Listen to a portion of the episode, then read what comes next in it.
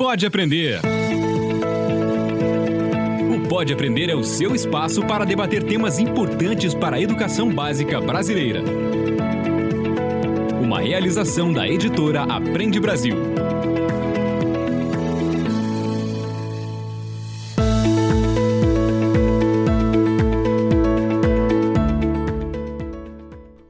Eu sou a Danaê Búbalo. Seja muito bem-vindo, seja muito bem-vinda ao Pode Aprender, o nosso bate-papo qualificado sobre a educação básica brasileira. Você já sabe, né? Puxe uma cadeira, faça aquele cafezinho ou deixe essa conversa rolando no seu carro, porque hoje vamos trocar muitas ideias e aprendizados. Música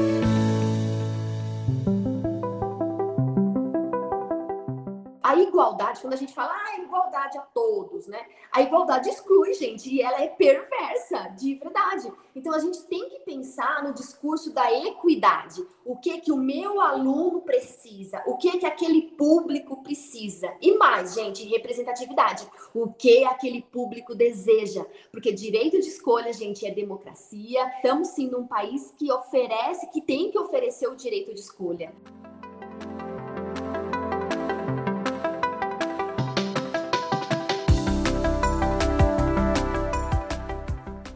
Neste episódio do Pode Aprender, vamos falar sobre as melhores práticas para promover uma educação realmente inclusiva para as crianças surdas.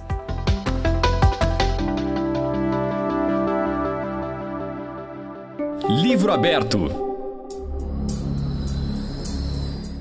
Educar de forma inclusiva, respeitando as diferentes necessidades de cada aluno e potencializando suas capacidades individuais, é um desafio para professores no mundo todo. Uma educação inclusiva é aquela que permite que as crianças e adolescentes se sintam parte do processo de aprendizagem e consigam desenvolver, ao mesmo tempo, o seu conhecimento formal e as suas habilidades socioemocionais.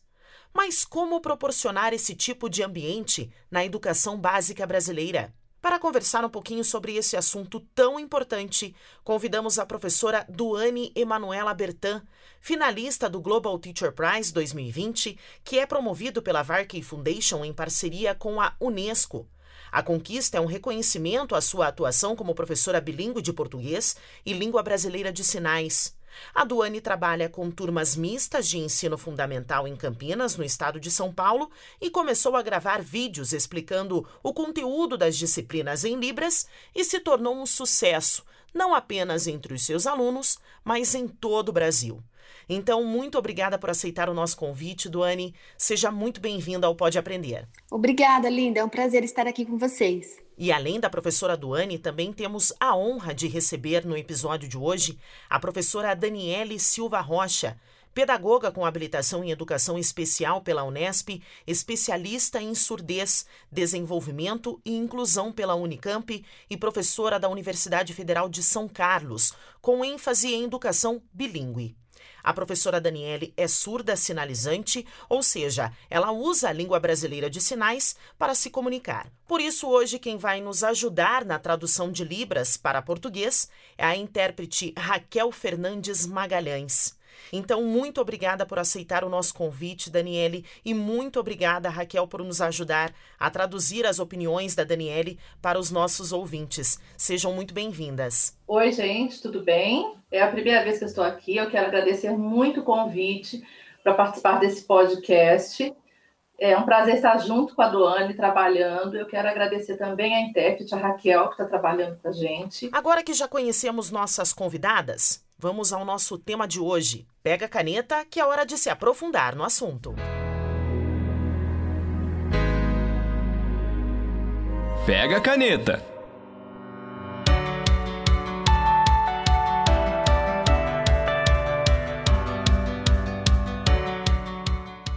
Desde 2008, o Brasil tem uma política nacional de educação especial na perspectiva da educação inclusiva. No entanto, os desafios para que os alunos realmente se sintam integrados às suas turmas ainda são significativos. De acordo com o Laboratório de Estudos e Pesquisas em Ensino e Diferença da Unicamp, o Brasil matriculou mais de um milhão de estudantes na educação especial em escolas regulares nos últimos 12 anos.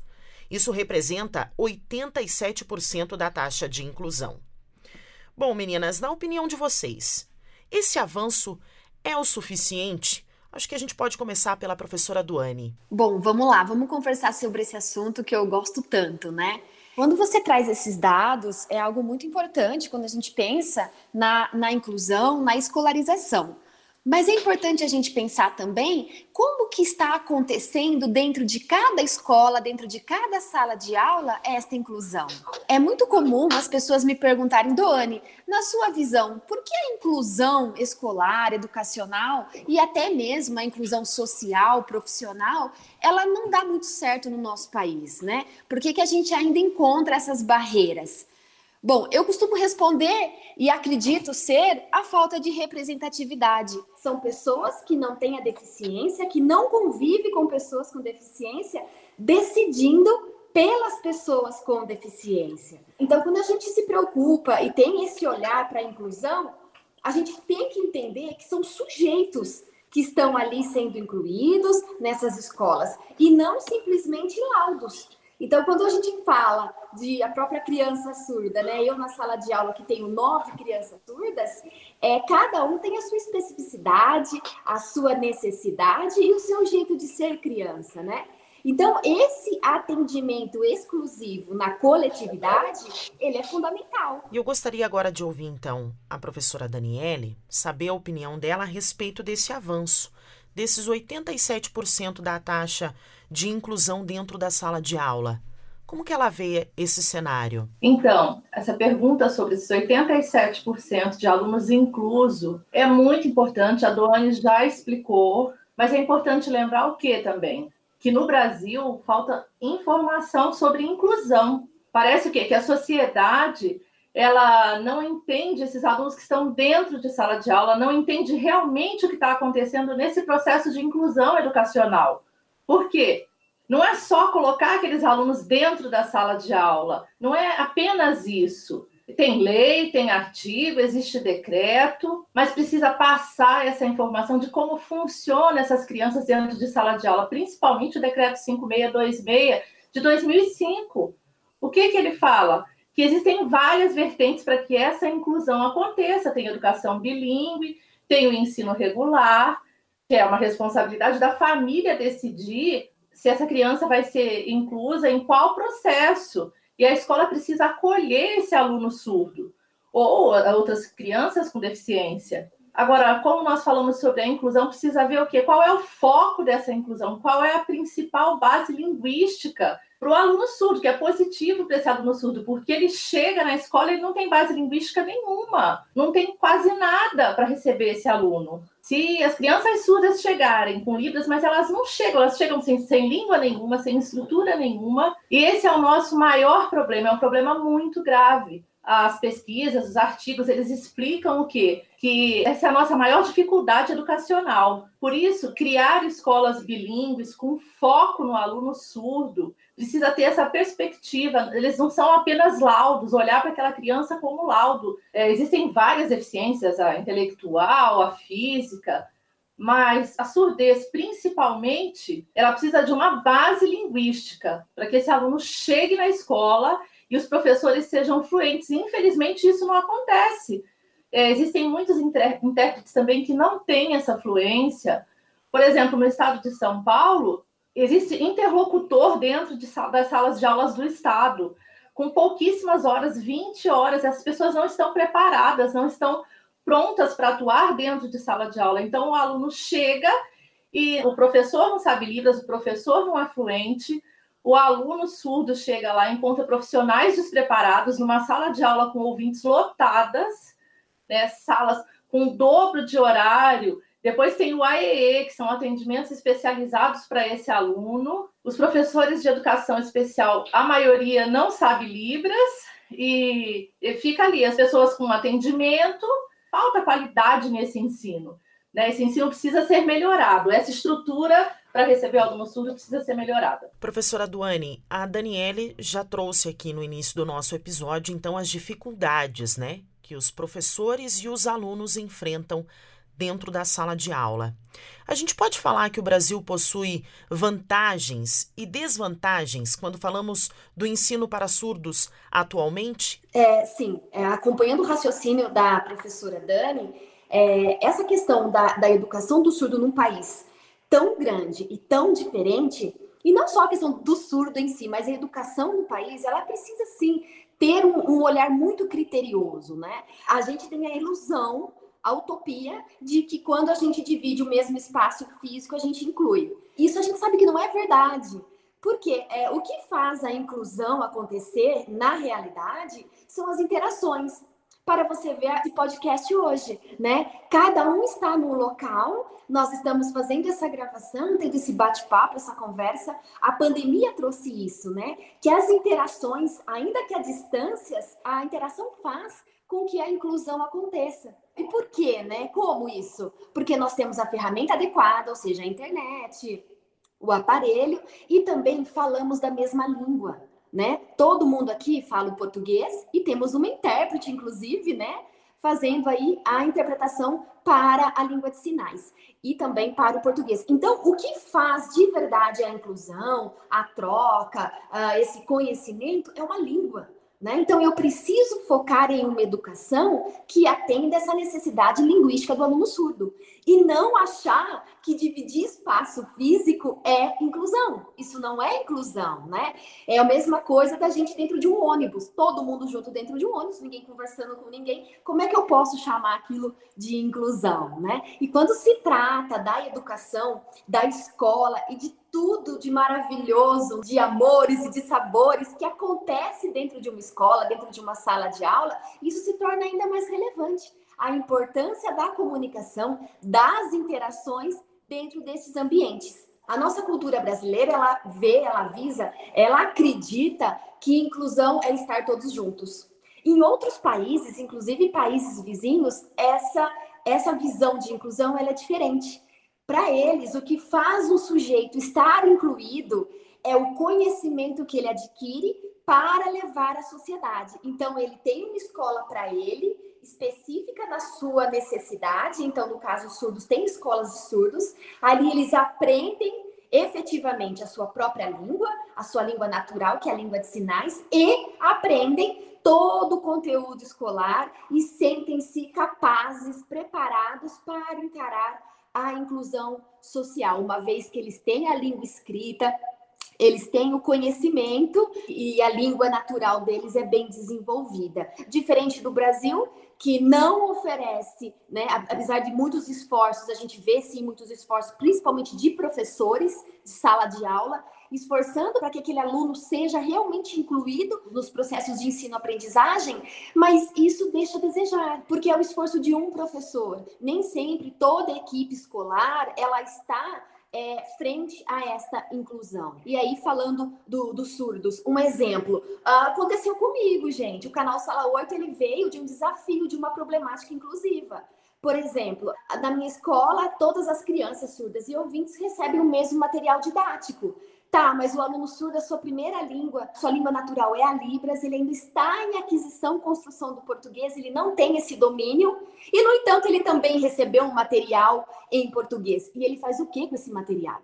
Né? É claro que a gente sabe, é uma verba pública, é, a gente vai tentar usar como em respeito né, à, à nossa sociedade, usar esse material. Mas esse material, se ele fosse realmente um material inclusivo, ele viria na língua do meu aluno e não no português, né? E aí fui eu, ou esperava, né? Eu tinha duas opções, ou esperava receber esse material eu ou eu fazia e eu resolvi fazer. A igualdade, quando a gente fala ah, igualdade a todos, né? A igualdade exclui, gente, e ela é perversa, de verdade. Então a gente tem que pensar no discurso da equidade. O que que o meu aluno precisa? O que que aquele público precisa? E mais, gente, representatividade. O que aquele público deseja? Porque direito de escolha, gente, é democracia, né? Estamos sim num país que oferece, que tem que oferecer oferecer o direito de escolha. Porque eu digo, sabe, gente, eu vou falar a verdade. Eu, como professora ouvinte e bilíngue, eu darei a minha melhor aula ao meu aluno, seja na sala regular, na sala inclusiva,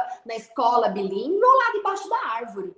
Porque eu, como professora, farei o meu melhor ao meu aluno. Mas eu quero que o meu aluno se sinta bem no ambiente que ele escolher. Daniele, você enxerga então que a gente pode classificar essas vantagens e desvantagens quando a gente fala de ensino para surdos no Brasil? O primeiro ponto são os lados positivos, são as vantagens, né?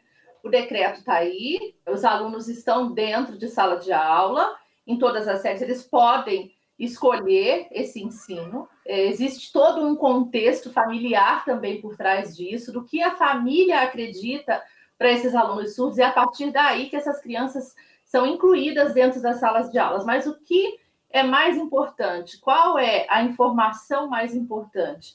É sobre a decisão, a escolha que essa família vai ter. Quando esse aluno chega dentro da escola nesse processo inclusivo, a família pensa o quê? Ah, ele vai aprender o português como os alunos ouvintes, vai depender da crença de cada família, do que cada família acredita. Ele é surdo, mas ele não vai se desenvolver se eu colocar ele numa outra escola. Então, isso é, promove muitos conflitos de informações dentro das famílias. As escolas precisam acolher, primeiramente, também essas famílias para ir apontando como esse trabalho é feito. Quando essa família acredita naquele trabalho, isso é muito melhor.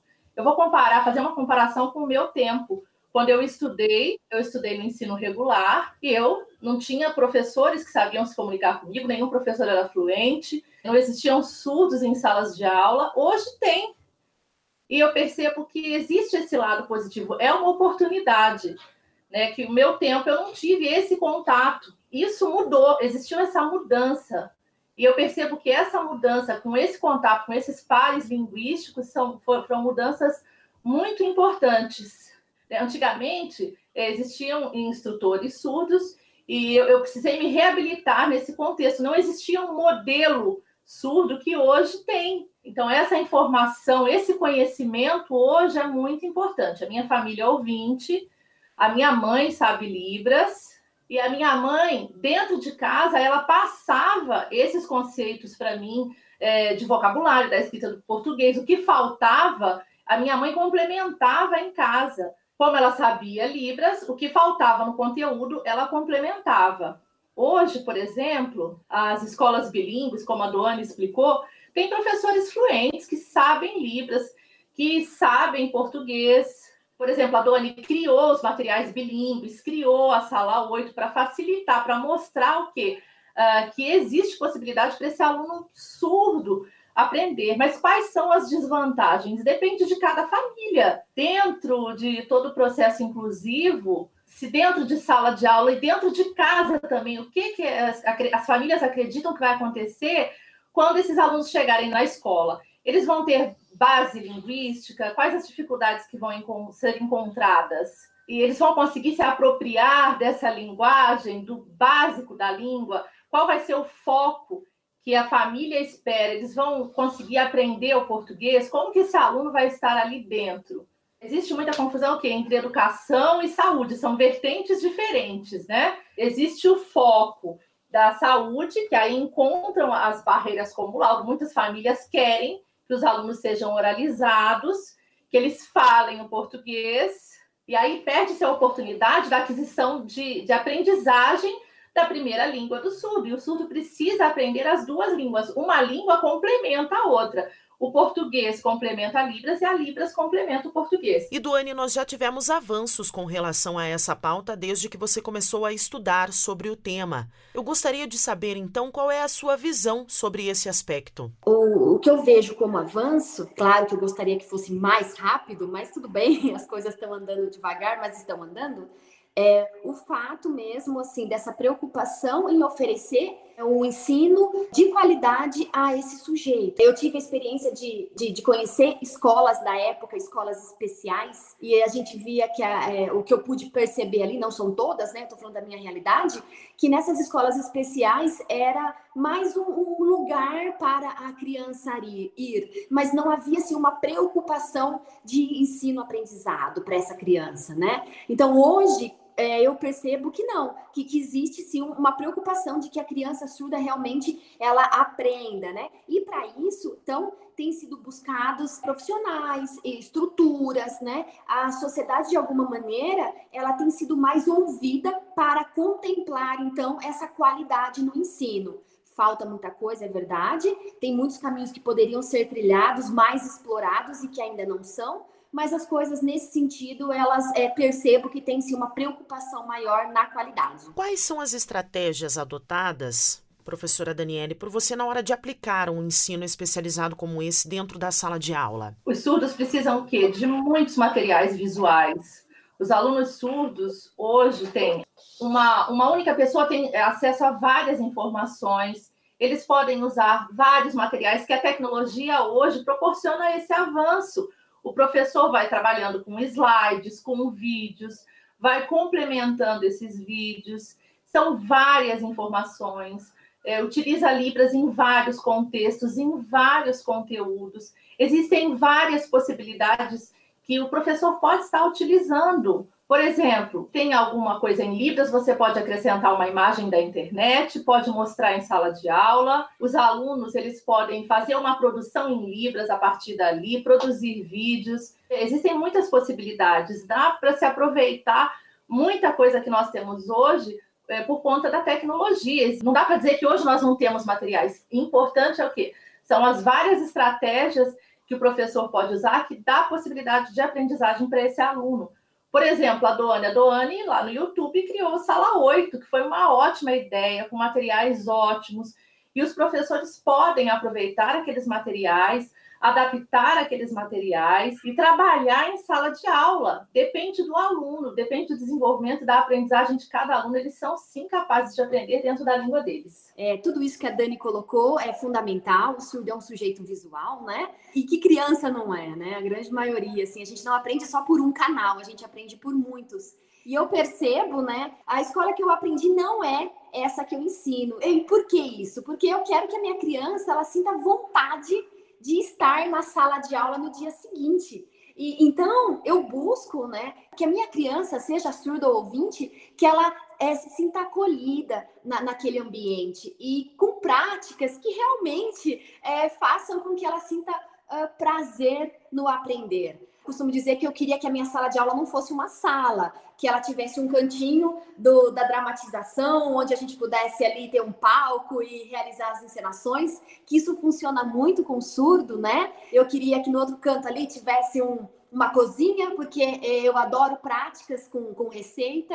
Então, uma escola em que a criança pudesse fazer mais que ela pudesse ter mais autonomia, mais trabalho em equipe e soltar mesmo a sua criatividade. E não mais essa escola com carteiras enfileiradas, com um professor ali na frente, não. Tanto que na nossa escola essa dinâmica ela já não está mais acontecendo, né? A gente já tem outros layouts de sala de aula é que, claro, por conta de paredes, a gente ainda mantém uma sala de aula, mas o, o, bom seria que não tivéssemos mais, assim, esse perfil fechado de sala de aula e que as aulas não fossem assim, agora é português, tocou o sino, ai, agora é matemática. Não, que pudéssemos, sim, trabalhar com mais projetos, de uma maneira mais interdisciplinar e com conteúdos que realmente é, atinjam a minha criança na sua realidade. Então, que aspectos sociais pudessem sim adentrar a escola e o contrário também, que aquele conhecimento escolar também fosse para a sociedade.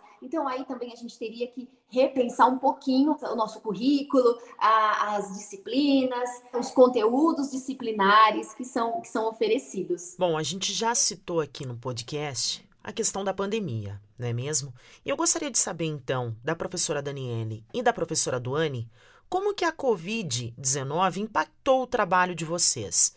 Acho que a gente pode começar pela professora Daniele. Então, esse momento de pandemia é um momento que começamos a desenvolver as capacidades dos nossos alunos, mas temos a tecnologia como aliada. Antes, todas as coisas aconteciam quando os alunos chegavam na escola. Os materiais já estavam prontos, já estavam impressos, os professores já tinham organizado todo esse material. Nesse momento de pandemia, que o trabalho é remoto, nós sentimos muito o trabalho aumentou A tecnologia nos ajudou muito. Conteúdos são passados para os alunos virtualmente e o professor tem que buscar maior conhecimento para passar para esses alunos de forma remota. O que é mais complicado é essa distância entre professores e alunos, é a maior preocupação.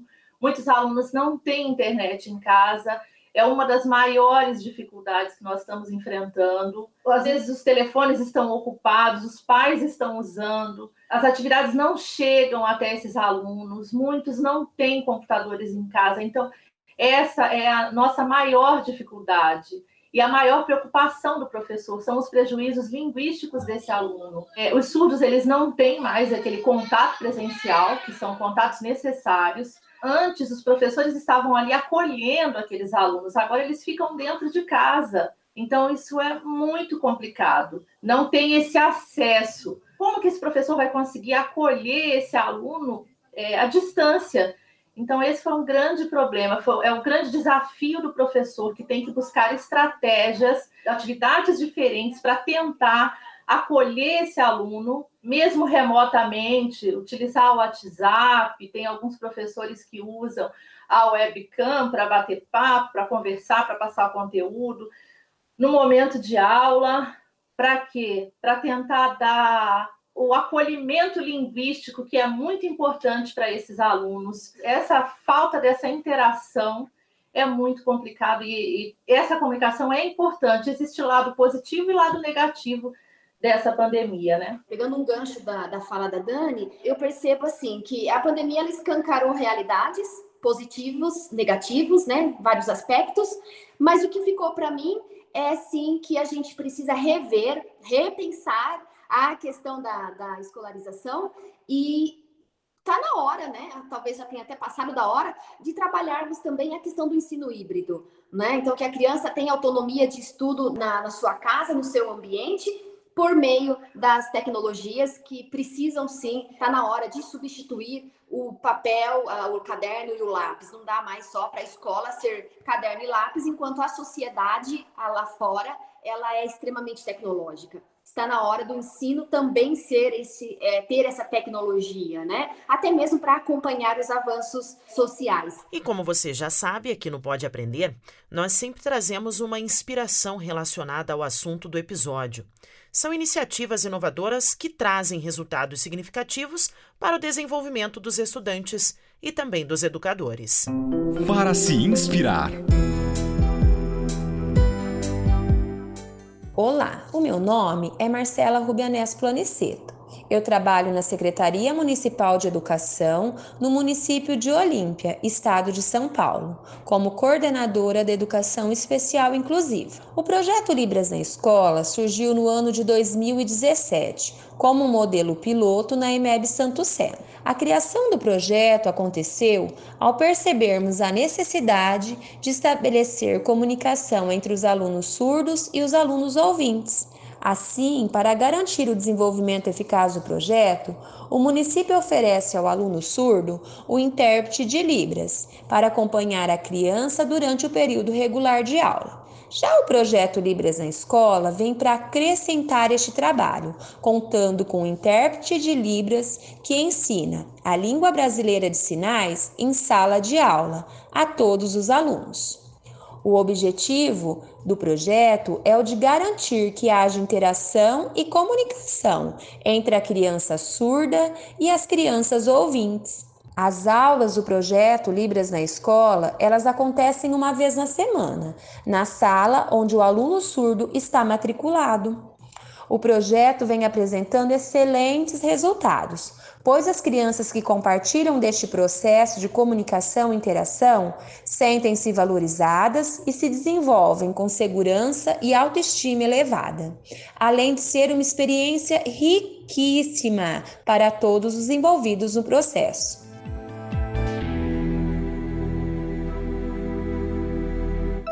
Múltipla escolha. Quadro Múltipla Escolha, nós pedimos para os nossos convidados darem dicas de conteúdos que podem levar esse bate-papo para além do nosso podcast. Duane, você tem algum livro, artigo ou então outro conteúdo para indicar aos nossos ouvintes sobre a educação para surdos? Ai, tenho sim, mas são tantos que eu convido a todos conhecerem o meu Instagram. Lá eu posto semanalmente os livros que amo. Na grande maioria, sim, tratam da, da educação de surdos, desse processo maravilhoso que é a aquisição da linguagem, da língua e, e, como a gente pode contribuir, né, como professoras, para que ele tenha um caminhar escolar bem, bem prazeroso. E professora Daniele, que conteúdos pode indicar então para os nossos ouvintes, para que eles possam se aprofundar ainda mais no assunto? Eu tenho várias indicações para fazer para vocês. Na internet existem vários arquivos que vocês podem pesquisar podem baixar, são arquivos gratuitos em PDF. Existem outros, vários livros também, que são livros, por exemplo, de 20 reais, 30 reais, que você consegue. E são livros que trabalham com a questão da linguagem dos surdos. A escrita também é bem simples e o foco é na Libras, para depois começar uma leitura mais aprofundada. Isso é muito importante. Antes, façam leituras simples sobre Libras. Qual é o significado da Libras?